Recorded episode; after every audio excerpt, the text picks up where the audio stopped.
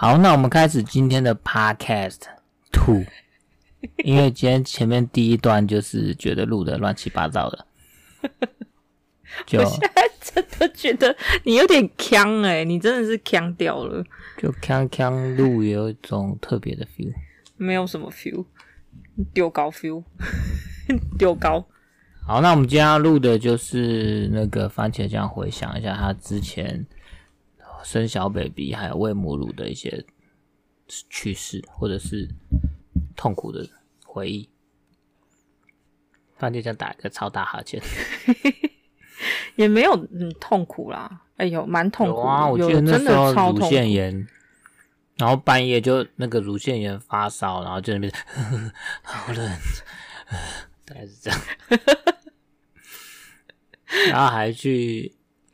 有去挂，哎、欸，好像没有去挂过急诊哦。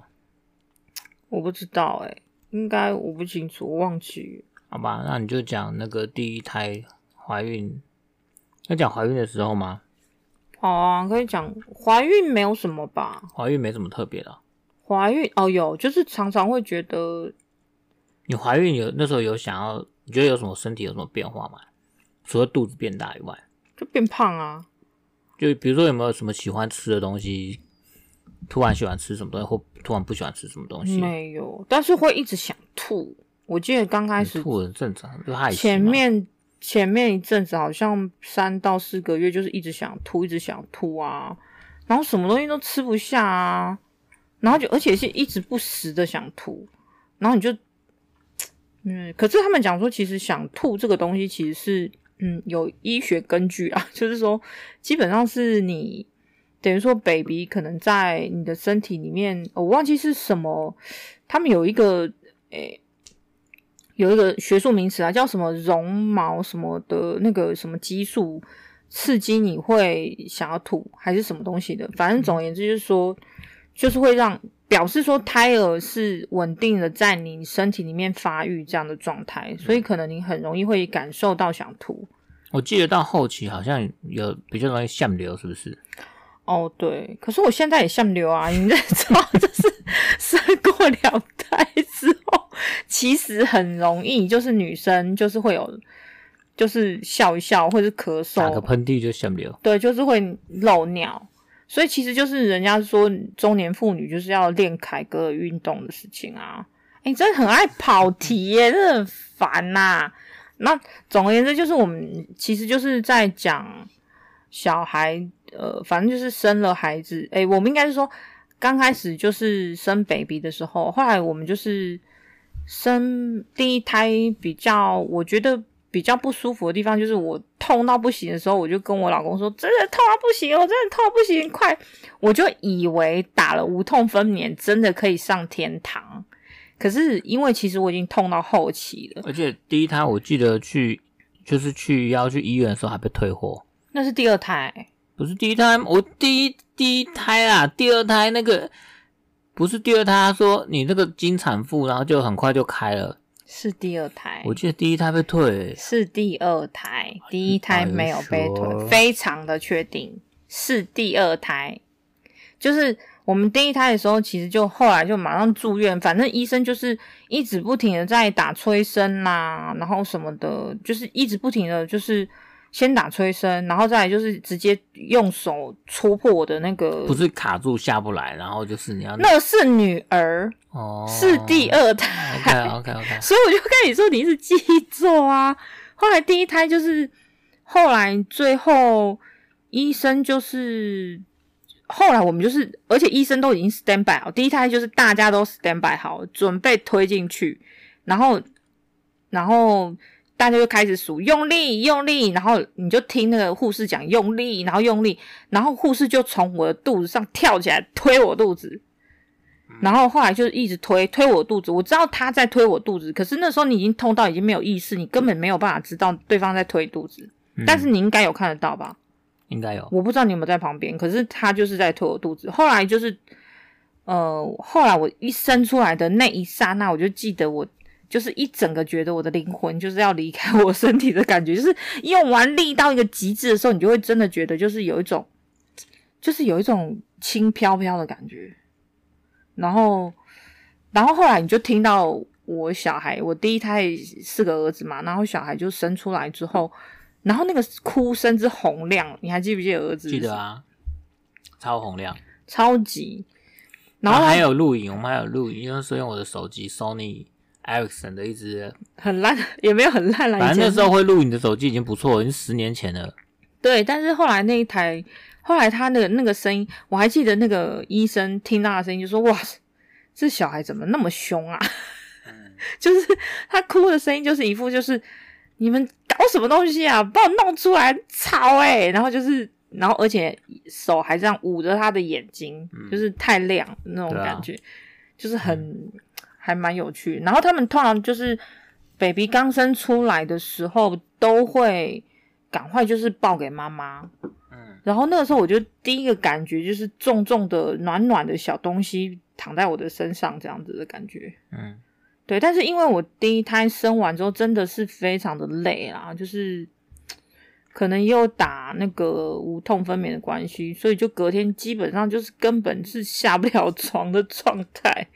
对啊，嗯嗯。然后他不是就是马上护士就把隔一阵子就把那个诶是当天吗？还是就把隔一天？所以我就说，其实我觉得压力很大。母婴同事这件事情，我觉得其实对一个妈妈来说，其实真的是压力蛮大。但我。我也知道我要喂母乳这件事情啊，可是因为刚开始在喂母乳的这件事情，你心里面可能没有太多的 pre，就是没有太多的演练，嗯，所以你其实大概知道是一知道是一回事，实际操作其实又是另外一回事。就是不晓得，其实还蛮痛苦的过程。对，因为其实啊，一小孩子一离开产道的时候，你隔天应该说当天晚上。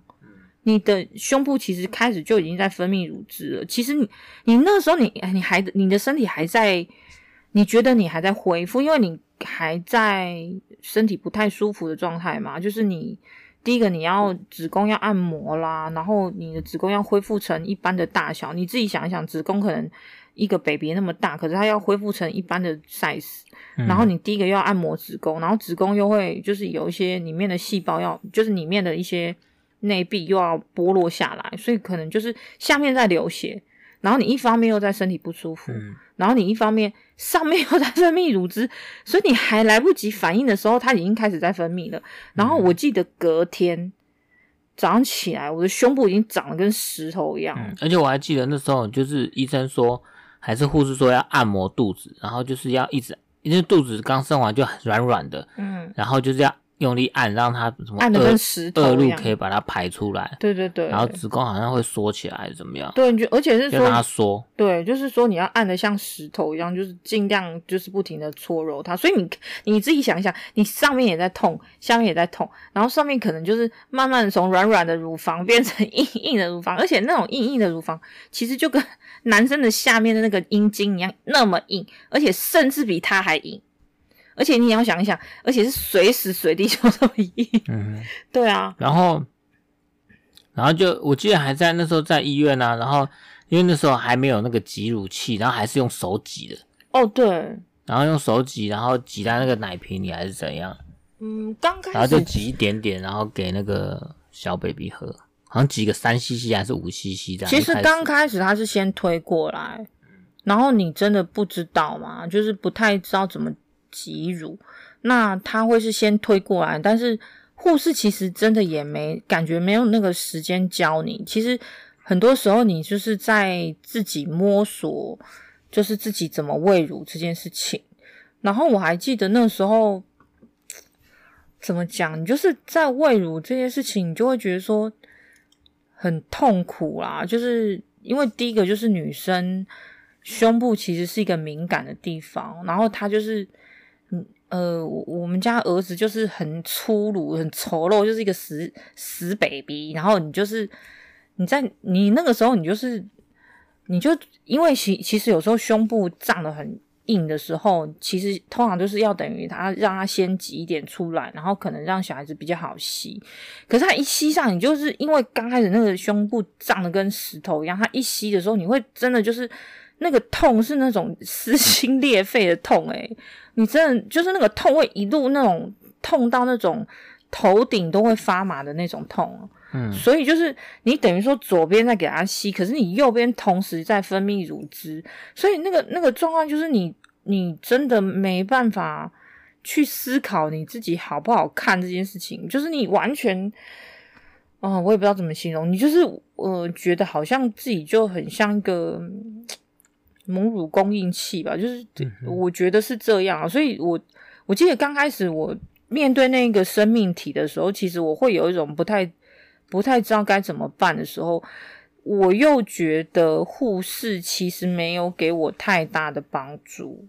嗯，对对对，然后再加上我们第一胎其实是回家坐月子，嗯，然后我妈也没有哺乳的经验，嗯，所以呃，因为我们上一代的呃父母亲其实大部分都是比较崇尚就是喂奶粉这件事情嘛，你也知道什么 S 二十六幼儿乐啊，嗯、以前的喂犬可能是说什么就是呃。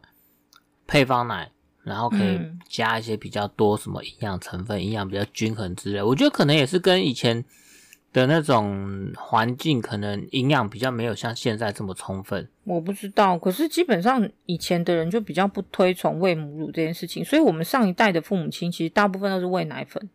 然后因为我妈从来没有喂过母乳这件事情，她是一生完小孩就是退奶了。所以基本上我就是完全没有借鉴的机会，所以加上我又不是去月子中心坐月子，月子中心坐月子中心有各式各样的设施或者是人可以协助帮你去处理这一块，还有冲乳师。嗯，那像我同事他同事的太太，她基本上就是在月子中心工作，所以她基本上就是会呃有所谓冲乳师啊、护理师啊这些。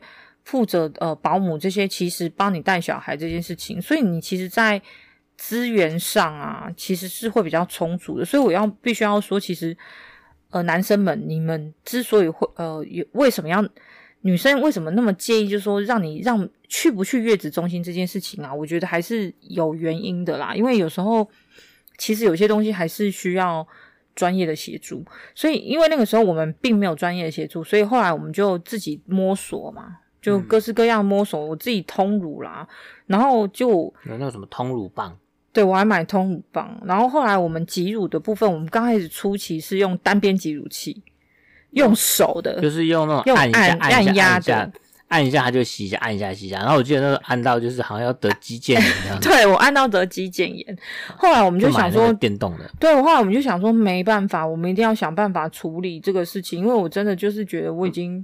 快不行了，嗯，然后后来我们就想办法，就是买双边的记录器，嗯。那个电动是两边可以同时一起挤的。对，然后还有，后来，还有买一个是可以那个无线的，嗯，就是不需要一个主机的，是不是？诶有啦，有主机，但是是可以模拟手动，就是按压的。它可以假设你你手动是这样。一二一二，然后它就是会模拟你的手动的方式，嗯、所以一按下去，它就变成是手动。带去上班，带去台北上班那个也是单边的，单边的，可是也是单边，可是是电动的，可是那个挤起来也是非常的麻烦，嗯、所以我们就是用尽各式各样挤乳的方式。但是重点是，呃，我必须要说，我要倡导是其实是亲喂最好啦，嗯，因为我觉得我最。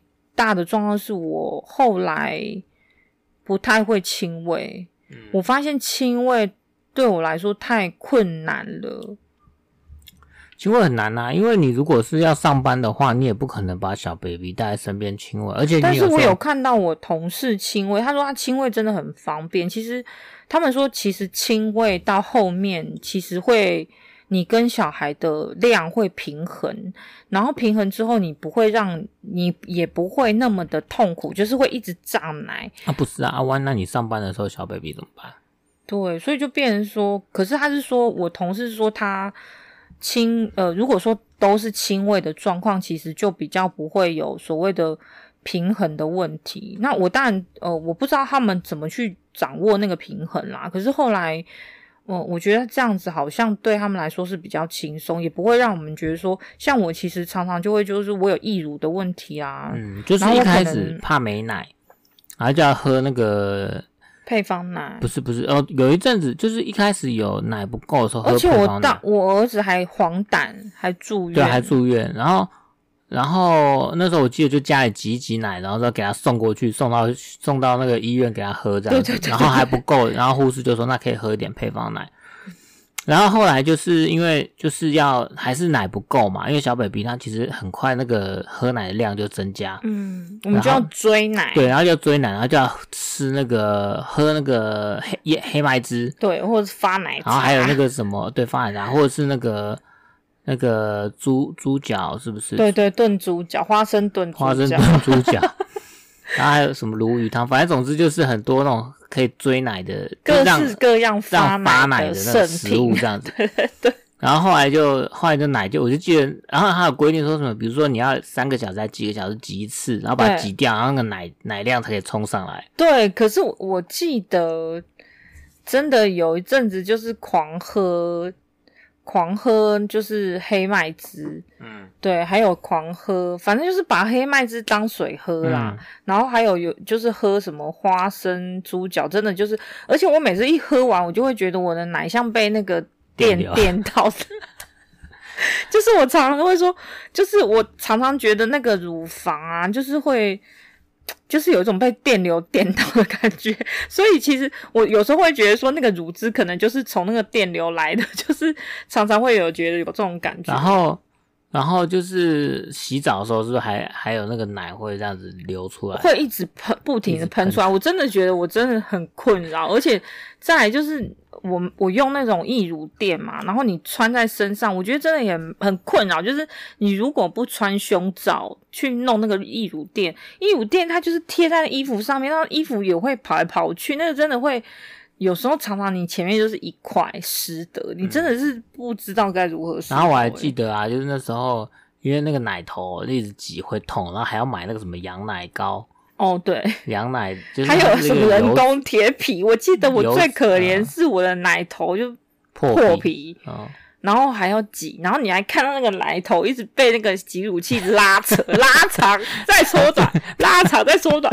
你都不知道该怎么。透明的那个挤乳器的那个喇叭，喇叭嘴是透明的，就可以看到奶头一直在伸长、缩短、伸长、缩短的那个过程。然后你都觉得不知道该怎么办，你笑屁，就是很像自己的奶头是生完之物的，本来就是身外之物。我那个时候就觉得，我真的深刻的觉得我自己就不是我自己的身体啊。所以那时候我就觉得，你看哦，我要应付小孩，应付老公，然后当然老公也有帮我，可是还要应付老公没事，就是还要找我，就是寻求一些房事的乐趣。嗯嗯，然后从此之外，他在。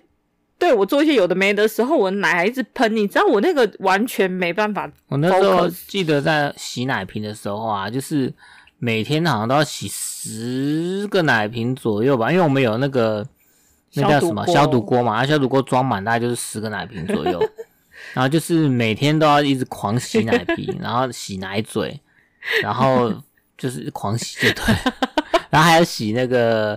那叫什么挤乳器的那个瓶子跟喇叭嘴，然后跟那个细胶垫什么的，反正总之，而且一直狂洗，因为我挤一次就要洗一次，挤一次就要洗一次，对啊，挤一次就要洗一次，然后就要消毒一次，对，就是挤一次就要消毒一次，挤一次，然后而且重点是，而且我记得我那时候就是乳腺炎到我真的不知道我该如何是好，就是常常塞住，然后乳腺炎。乳腺炎就塞住，就完全挤不出来，然后就会很硬，然后又很痛，然后就会红就发炎，红红，呃，会那个热热的，会痛。对，就跟怎么形容不知道怎么形容，就是很像蜂窝性组织炎一样，嗯、就是那个地方就后来是怎么好的啊？就是吃消炎药，抗生素是吗？就是吃抗生素、消炎药，然后再挤。可以把那个就是塞住的地方用什么东西把它挤出来？没办法。没有，就是用推的，就是死命的推。然后他们就讲说，其实乳腺炎的最好的方法其实是让小孩吸你的奶。嗯，那我们也有让小孩吸，可是就是各式方，呃，各式各样，其实我们自己看到的方法都试过了。那好像也有让小孩吸过，反正总而言之，就是我觉得我可能跟我的儿子在 tempo 上不合，我真的就是觉得他可能第一胎就觉得问题很多，对不对？就是亲哺乳的部分，但是我觉得可能是他喊喊我的部分，我也没有让他喊的很好，然后他又、嗯、有时候他挂在我身上吸的时候，他吸吸他又会睡着，然后他睡着，你你知道他吸吸乳的时候，他又会吸得超用力，吸到我都觉得我都快升天了，就是那个很痛，你知道吗？痛到我真的是好想揍他。嗯、可是你知道，他就是一个 baby，你也你也知道，他其实就是在靠你的营养在供给他，所以你就是。嗯可是那时候你一吸，你就真的就是那个头皮会发麻，就是痛到不行。可是你也没办法。可是你他吸一吸吸一吸吸一吸，你好又习惯，然后习惯之后，可是他又吸吸又停了，就是你好像又发现他不知道在干嘛。然后你知道，当他们讲说这个叫做呃呃什么分泌呃什么什么素啊？就反正就是哺乳什么素，忘记了。泌乳激素。泌乳激素，你知道刚生产完的时候，泌乳激素很旺盛的时候，其实是会非常想睡觉的。我必须要说，就是说以妈妈来说啊，其实就是哺乳这一段时间，其实会很想睡。然后当我在哺乳的这段时间啊，其实真的小孩可能喝一喝，可能也有一种被抚慰的感觉，可是我也会很累。就是我那一段时间也是真的超级无敌想睡觉，然后他挂在我身上，我也同时想睡觉。嗯，可是睡睡，呃，我我就会挂在那边，然后想说他赶快喝完，可是他又不喝完，然后就挂在睡着。嗯，然后你就不知道要不要把它放下去。嗯，可是呃，后来我后来我后来觉得说，好像其实可以就睡觉欸。他们讲，呃，就是有一些说法，就是亲喂的方式，就是你说就让他趴在你身上睡，或者是把它放在旁边，然后你侧睡，跟着他一起睡。可、哦、是就也有说法，就是很危险，就是好像妈妈这样趴睡，就是小孩会，就是你不小心，你可能就压到他，然后他就是一下就窒息。那个好像有发生这种案例。哦，对啊，所以就是很烦，就是你也知道，新手爸妈都很紧张，啊、所以就是都会很害怕，所以我就会觉得。压力很大，就是精神很紧张。然后那时候就是第一个小孩，就还去买那个什么百岁百岁什么的妈妈，哦对，应该每个爸妈第一胎都有。超厚的那本书，超厚的，也没有超很薄啦。是吗？反正就记得百岁什么教育法的。对，然后就是想就是说什么小孩不能抱啦什么的，很多啊。然后、嗯、对啊，那个。就是第一胎照书养嘛，第二胎照猪养嘛，大家都这样。可是也没有照猪养啊，就随便养。可是后来就觉得，反正总而言之，我就觉得那个百岁幼儿法好像也还好。嗯，就是后来我们也好像没有照上面的方式去养我们家的小孩。对啊，我还记得儿子那时候就是有那个那个叫什么叶叶奶。哦，对，液体，还有那个就是肠套，哎，肠，哎，叫什么？那叫胀气吗？还是什么的？对，就是肠绞痛。对，然后就是还买很多小糖球给他吃。小糖球，嗯，是给儿子吃。小糖球不是他啦，我们都是寄到你。反正总而言之，就是儿子没吃小糖球。我第一胎就是一个可怕，就是一个噩梦。我觉得我第一胎就是一个超级无敌大噩梦，就是喂奶这件事情，而且重点是我还记得，呃，哺乳职场啊，就是其实以妈妈来说，我觉得以职场来说啊，妈妈其实真的很辛苦。其实我还记得我那时候去回到工作上，呃，我觉得最痛苦的地方就是要呃挤乳这件事情，因为等于说，呃，我们一般来说通常可能就是。早上我们出门，因为要喂小孩，所以我们其实尽量主要希望给小孩一个稳定的就是母乳的供应嘛，所以我们早上在出门前可能会挤乳一次，然后我们尽量呃中午前也要做挤乳一次，然后我们可能下午的时间也要挤乳一次，但是。中午的时间我们可以午休去挤乳，对不对？可是下午的时间你可能就要花到所谓的工作时间去挤乳。嗯、但是中午的时间你你会不会又觉得说你休息一个小时？你知道吗？我光挤乳我就要花四十分钟，嗯、所以我呃等于说吃饭的时间是几乎是没有，我等于说要花很短很短的时间去处理我的吃饭的时间，我不想要影响我的工作时间，然后再来就是说我下午时间挤乳，我可能尽可能的也不能够耽误太久的时间。嗯，我那时候我记得我还异想天开，想说有没有一个那种挤乳装可以直接穿在身上，有有挤乳装，其实后就边上班边挤奶这样子。其实只是会有声音，就对，对，一直会叽呱叽呱。对，其实有，你知道那个 Avent 那个牌子后来有出，可是我真的，嗯，觉得那个应该也应该没有妈妈敢敢穿到上班的地方，就，就很奇怪。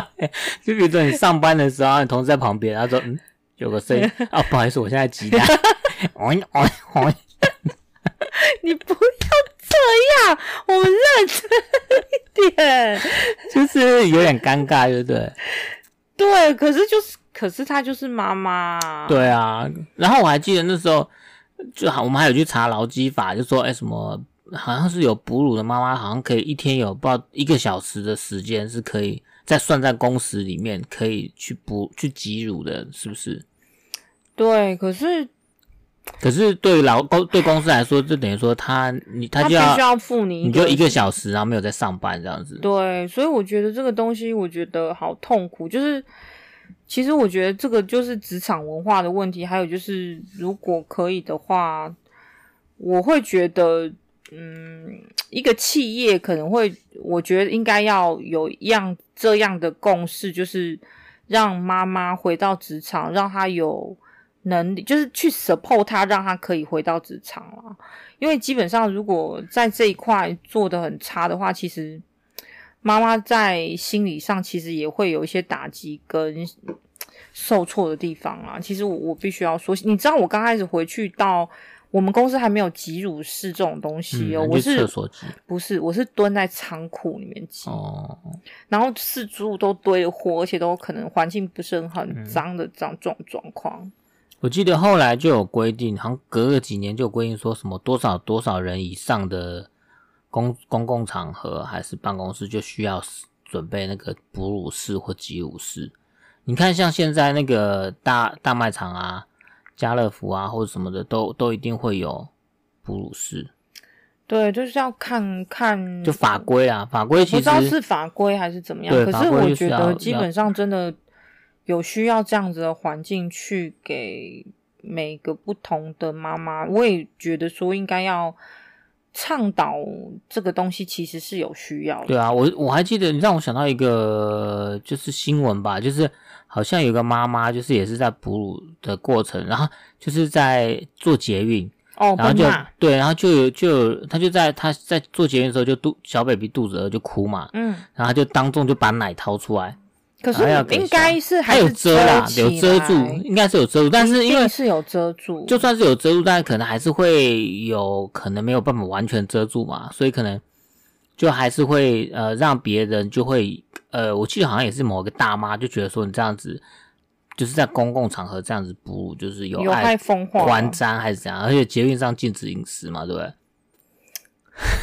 哦，然后对啊，然后就有两派人嘛，就说就是。就是你这小妈妈就是喂母奶是非常非常正常的一件事，然后又是小 baby，那小 baby 肚子饿就是要吃啊，你你又不能限制他，就不是又不是大人，奶会洒在地板上吗？你好笑嘞！我我的意思说他又不是成人，又不是一个，就是他可以说我我可以忍耐一下啊，小 baby 就是。就这样啊，就是他时间到，他就这样、啊。可是捷运就说不是可以吗？对，但是就是有一些道德魔人嘛，正义魔人，自己觉得自己是正义的化身，然后就是东管西管，管管到海边这样子。没有，我觉得他们是他们那个年代的人没有办法接受这样子的观念。可是我必须要说，你妈妈本来就是她有义，呃，不是妈妈本来就是说，我现在的这样的状况，我就是有这样的需求。那有这样的需求，我难道不能？这个社会环境不能配合我这样的需求吗？我这个需求有影响到别人了吗？嗯，对，我的我漏奶影响到你了吗？而且我我的奶是 cover 在我的就是哺乳巾底下，诶，我小孩也在我哺乳巾底下，你怎样？你幻想我的奶被你吸是吗？嗯、这这有什么道理吗？我觉得其实很多人都是这样子啊，奇怪耶。嗯，所以其实那时候妈妈的乳房，它其实已经不是一个妈妈的乳房，不是你的乳房。对，它就它已经不是一个什么 呃女性的呃，对，不是女性的性征，对，不是，它就是一个呃为是要供给小 baby 食物的一个某个程度来说是一个工具。对，所以我才说，其实有时候母应该说母亲这个名词啊，呃，或者是说母亲这个像是皇冠一样的东西，其实有时候关在就是。放在我们女生的头上啊，我们其实就是会有很多的，怎么讲呢？很多的枷锁，然后或者是说很多的义务或是责任在，就包含哺育这件事情。然后我那时候就觉得说，在做这件事情的时候，我有我常会就觉得我人格分裂，也不是人格分裂，我就会觉得我非常的，呃，非常的，对，我就会觉得我很。我的灵魂已经飞到别的地方去了，嗯，但是我就是看在我看我自己在做一个我觉得很像黑色幽默的一个东西，就是我会觉得奶头这样被拉长，然后又缩，对对，就是会觉得诶、欸，可是很痛。你知道我那时候已经痛到不行，你那时候我那时候痛到都哭了，我不是跟你讲吗？嗯？就是其实就是已经你那时候你。都 focus 在不舒服，然后身体的结构上的转换的时候，还有你那时候心里赶不上你的生理，你的身体一直在不停的变化，然后你心里来不及去处理那些变化。哎，那你有后悔，或者说你有想说，那就不要喂母奶了，就是打退奶针，然后就是喂配方奶吗？我们好像有讨论过，对不对？好像到比较大一点的时候才才有想说，就是因为这样要看说他要喂母奶喂到什么时候嘛。因为不知道，反正我们好像，因为我记得我我记得我们好像有讨论说，那是不是喂至少喂到半半年半岁，对不对？因为好像半岁以后就可以开始吃一些副食品，还是怎样？我也不知道为什么。总而言之，我们好像都没有打。我记得后来有去去。去美国还是去网络上去买那个买那个比较好的配方奶？对，你记不记得？对，那个是后来大概六岁之后，我们目前这么大，就不是六岁啦，就是从六个月之后，目、嗯、就是有可能，可是通常也是当辅食，就是说可能儿子不够啊，母奶不够还是怎样，可能才会给他加一餐。可是那个那个那个奶粉其实就是。偶尔给他喝的时候用，嗯就是、那其实只是备着备着用的，所以可是一直都还是喂喂喂到了一岁啊。嗯，呃，我好我记得那时候后来奶追奶追太多的时候，母乳太多，就把冷冻库都冰满了，然后还去给他给小孩洗那个母乳母乳奶。哦，对，然后还有做那个母乳皂。对对对，后来就是这样。母乳皂是还蛮好用的，因为小朋友都有一些意外性皮肤炎什么的，然后洗洗就觉得哎好像。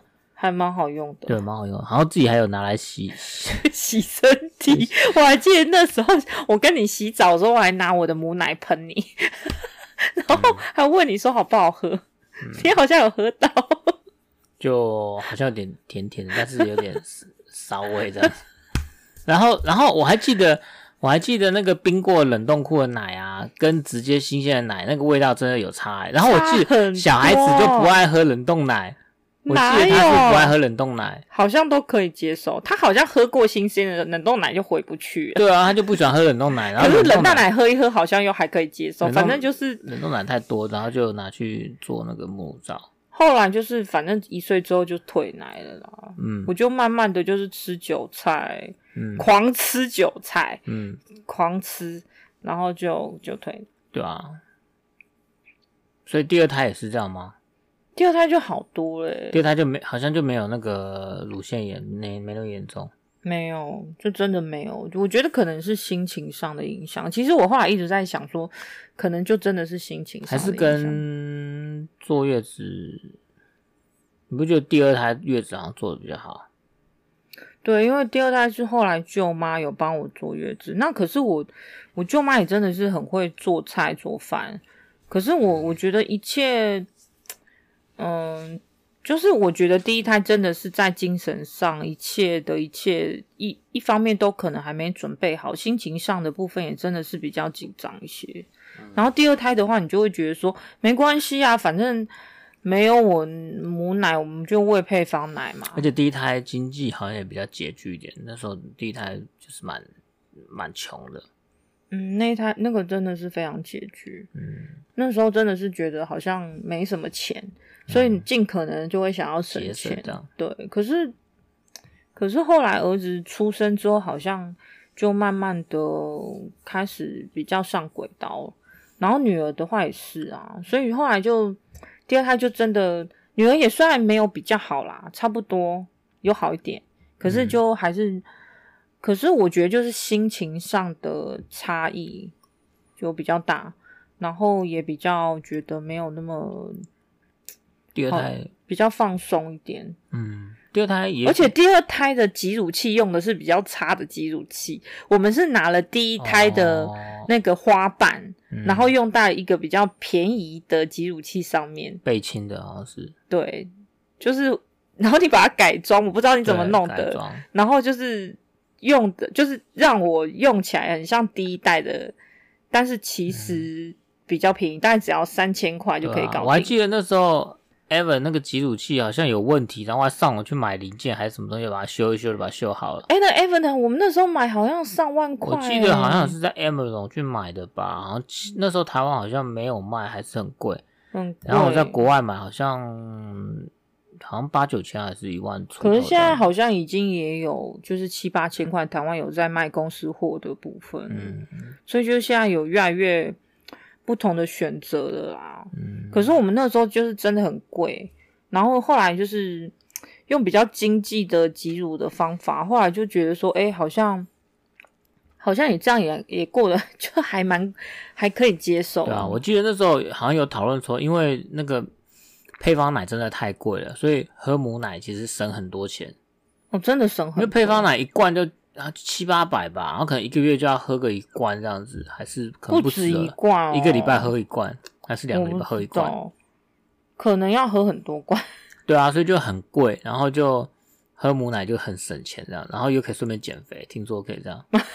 真的是还蛮减肥的，可是重点是你你在提供热量给输出给小孩的时候，你自己想一想，可能一两百 CC 的奶可能是总共 total 多少多少热量，然后你可能假设是呃一天可能要喝个一千 CC 的话，可能假设一千卡好了，那所以你等于一天要消耗一千多卡出去。对啊，那你一千多卡出去就是。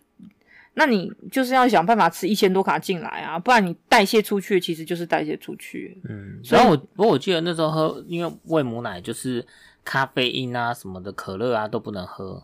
哦，我就是尽量不能。吃东西就要比较注意，对不对？比如好像有酒的也不能吃。不行，有时候每次吃一吃，有时候吃东西喂喂母奶给小孩子，小孩子突然长疹子，我爸妈都会来骂我啊。嗯就说你到底吃什么？你儿子为什么会这样？大家就会一直不停的，就是妈妈真的是很辛苦，就是又要喂小孩，有时候吃东西也要注意，所以就变有时候你就会觉得说自己很像只是一个，你知道母乳制造机，对，然后替代营养给小孩的一个。经过我经过我的营养，然后给小孩的一个工具，可是不会有一种就是成就感嘛？就觉得说你是妈妈，是一个生命的提供者，提供 baby 那个生命的全员这样子，还是觉得很累，压力很大。如果是你会吗？应该是会压力蛮大的啊。对啊，嗯，所以我觉得可能回头去看，或者是说看到小孩子大了，你可能会。有时候他上台那一瞬间，你会觉得哦，他真的很可爱，真的是我养大的。可是养大的，可是你可能不会想那么多，诶，就是你在有就是有困难的那当下的时候，你真的没有办法去思考这件事情。嗯，对啊，尤其是我，你看我乳腺炎的时候，那时候痛到不行，就半夜，然后就是，而且那个，而且那个奶，就是你想一想，就像很像，顶 Coco，不是顶 Coco，是假设有个东西就是撞到你的奶，嗯，然后那个，而且是一直不停的在撞你的奶哦，嗯。一直在撞，嗯。就是有个东西一直咚咚咚一直撞你的奶，而且那个地方就是一直都很痛，嗯。那而且又发烧，嗯，对啊，我记得发烧，然后半夜就说，呵呵好好冷啊，我真的很冷，然后你还在那边玩 game，大概是这样。你还好意思讲，然后就带你去看医生啊，我还记得去去看一些，好像有什么乳房门诊、乳房外科门诊还是什么，因为不晓得要看哪一科，真的，我觉得真的乳腺炎不晓得看哪一科，好困扰哦。对吧？有啦，有时候看妇产科啦，然后有时候看什么乳房外科啦，嗯，反正就各式各样的门诊，有看过一两次，不止一两次，好像多次哦，对啊，就觉得很蛮痛苦的。嗯，对啊。然后我还记得那时候就是坐月子的时候不能洗澡嘛，哦，然后好像有买一个什么什么东西，然后去梳头发还是怎样，哦，根本没有用。干洗头，对，我觉得根本就没有用。嗯，然后我，而且我还记得那时候我头臭到不行，然后你就离我好远好远的睡觉，你还戴那个帽子，戴毛线帽还是什么帽，就是让。就是我不想让我的头臭到你呀、啊。可是我觉得那个那个说法应该是因为以前呢、啊、没有，可能以前就是中国以前环境没那么好嘛，然后比如说也没有吹风机这种东西，然后热水可能又不够热，然后可能环境又不好，所以说可能洗洗完头之后，那个冷风会从那个就比较容易呃，就让让女生头痛嘛。可是像现在，因为有有热水，然后又有那个吹风机，很快你就洗完，很快就把它吹干了啊。可是我之前真的，我记得我生了女儿之后啊，我也不信邪，我不是跟你说，我就再也不相信就是不洗头这件事情了吗？嗯。然后后来我就直接，我我我记得我买了就是那个坐月子的那个草药包，嗯、我就是第二天还是什么，我就马上就是。跑下去就是直接去洗澡，嗯，然后我就还煮煮了那个草药包，然后开始大洗特洗，嗯，然后洗完之后就想好爽啊，然后跑上来，结果你知道我那时候冷到抖到站不起来吗？我有跟你讲过这件事情吗？嗯，有啊？好像有。我那天就是，还是不能洗是吗？对，我就是洗完，而且我在浴室里面把头发吹干，什么什么弄好走上来的哦。嗯，然后我就最后我就一直蹲在那个床旁边，我就一直抖，一直抖，一直抖。然后我就把暖气开到最热，我就蹲在暖气旁边一直抖，狂抖。哎，嗯，可是国外的你不会觉得有一种不晓得？可是我会这样子？可是国外的女女生也没有信这套啊。我也不知道，国外也不是说还吃生完小孩可以吃冰、喝冰水、洗大洗澡这样子。我也是大洗澡，可是就真的就那天就真的抖到翻。我不是有跟你讲，我抖到翻掉。嗯，而且我比抖音还抖。你不要趁机宣传抖音嘛。对啊，反正就是。哎、欸，我们刚才好不容易讲到重点，就是我觉得就是职场环境的问题。职场哦。对啊，就就跑走了。然后我还记得那时候你生完小孩还去办那个。留职停薪嘛，对不对？那是第二胎，第二胎啊，对吧、啊？嗯、然后把第一胎的那个一起办这样子。我忘记，因为好像一个小孩可以申请半年嘛，然后可以申请一年。哦、所以我就在女儿那那一胎的时候请了一年的那个育婴假。对，请一年育婴育婴假这样子。嗯，六成的薪水，就是为了就是想说带女儿长大嘛。好像好像有一些北欧的国家说父父亲也可以请。育婴假就是他规定说，父亲就是好像两就是双亲各可以请多多少时间，就对，对啊，对啊。他们也鼓励就是男生也可以在家带小孩，然后让妈妈可以去到社会上工作这样。嗯，我觉得应该要这样。嗯，其实那时候我也在想说，我是不是要请个育婴假？好像也有一些。你认真？你有想过？呃，应该没有听你说过、欸，哎。有有想，只是但的话就是还是薪水的问题嘛。就是如果说，毕竟你请育婴假，那个薪水就是剩六成嘛，还是几、嗯、对啊？啊，如果呃如果薪水没问题的话，就是我觉得请个假，然后在家跟小孩朝夕相处，也算是一个蛮特别的经验啦，人生中一个特别的经验。这样说，那我们要不要跟就这样讨论一下？就这样，这位先生就这样讨论什么？就是他应该也可以休个孕假。不行啊，因为他老婆现在是全职的家庭主妇啊。哦，对吧？因为就这样，他认为就是男女平权这件事情是没得事，不需要去讨论。啊，听不懂。男女平权这件事情啊，男女平权哦，他的意思说就是男生跟女生本来就不一样嘛。嗯哼，不过我觉得本来就不一样是没有错，但是那个不一样是，比如说是性征的不一样，啊，男生就有鸡鸡，女生就没有嘛。那个性征本来就不一样。可是你说有一些，比如说刻板印象的不一样，比如说男生力气比较大，或女生比较情绪化，我觉得这就是呃，把就是忽略了个体的差异啊，因为。因为同样是男生，肯定也有男生是力气小，那肯肯定也有女生力气大的嘛。啊，你把力气最大的女生跟力气最小的男生摆在一起，那一定是女生力气那个力气最大的女生比你力气最大的男生还大。所以这种个体的差异，就是呃，不能用这种性别刻板印象来一一言以蔽之啊。嗯哼，对啊。不过，anyways，我觉得这个东西，呃，性别刻板印象，我觉得在台湾已经慢慢的。大家有意识到，比如说，呃，有些人就觉得说啊，男生怎么可以，呃，不可以哭啊？嗯哼，男生就是不能哭啊，女生就是不能够太，呃，大咧咧的啊，或是太讲话太大声啊。嗯，可是我觉得，就像前阵子不是有一部那个影集，呃，台湾台湾的哦，哎、欸，台湾剧叫做呃什么《熟女养成记》嘛？嗯，你有看吗？哦，没有看诶。反正意思就是说，呃，一个年纪大概三十几岁、快四十岁的女生，她开始要想说，我要不要要要顺着社会对一个女生的一个期待，是要步入熟女吧？